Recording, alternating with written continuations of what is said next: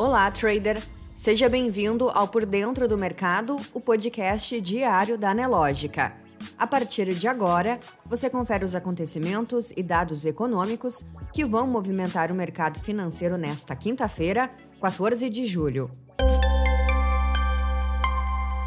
No calendário econômico, hoje o Banco Central informou que o índice de atividade econômica, o IBCBR, caiu 0,11%, considerando a série livre de efeitos sazonais.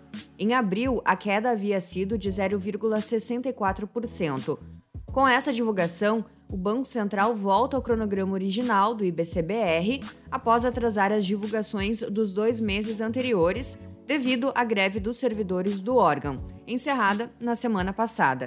Já nos Estados Unidos, o Departamento do Trabalho informou hoje que o índice de preços ao produtor subiu 1,1% em junho na comparação com maio. Nos 12 meses encerrados em junho, o PPI subiu 11,3%. O consenso Refinitiv projetava uma alta mensal de 0,8% e anual de 10,7%. Em relação ao número de pedidos de auxílio-desemprego nos Estados Unidos, o país teve alta de 9 mil na semana encerrada em 9 de julho, a 244 mil. O resultado ficou acima da expectativa de analistas, que previam 235 mil solicitações. Começamos o giro de notícias informando que o plenário da Câmara dos Deputados aprovou ontem, em segundo turno, o texto base da PEC dos auxílios, que cria programas sociais e amplia benefícios já existentes. Foram 469 votos favoráveis e 17 contrários à matéria, além de duas abstenções. Os parlamentares rejeitaram os destaques apresentados pelas bancadas, com sugestões de mudanças na proposta. E com isso, agora o texto segue para promulgação pelo Congresso Nacional. Na economia, o governo reduziu hoje a estimativa de inflação para 2022. A nova expectativa é que a inflação termine o ano com alta de 7,20%. A projeção anterior, divulgada em maio, era de alta de 7,90%. Foi a primeira vez neste ano que o governo reduziu a sua estimativa para a inflação, em março, o governo elevou a previsão de 4,7% para 6,55%. Em maio, passou a prever alta de 7,9%.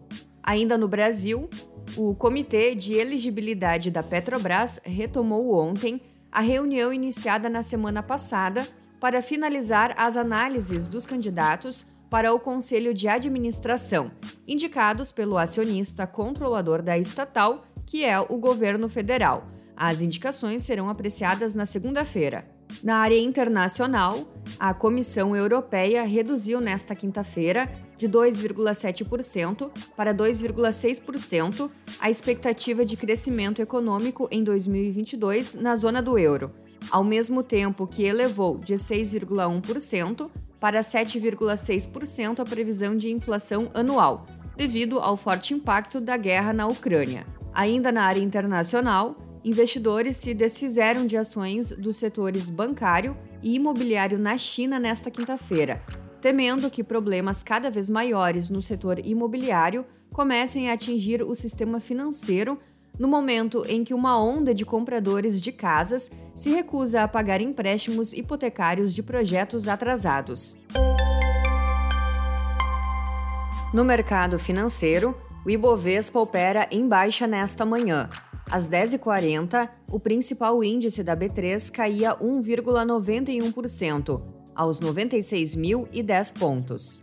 Em Nova York, os índices também registravam sinais negativos. O S&P 500 tinha queda de 1,87%, Nasdaq de 1,71% e Dow Jones de 1,90%. Enquanto isso, o dólar no mesmo horário operava em alta, cotado a R$ 5,48. Já o Bitcoin operava em baixa, aos 19.653 dólares. Você pode conferir estas e outras notícias na sua plataforma Profit Pro. Se você ainda não é assinante, faça hoje mesmo o seu teste grátis. Um ótimo dia e até a próxima!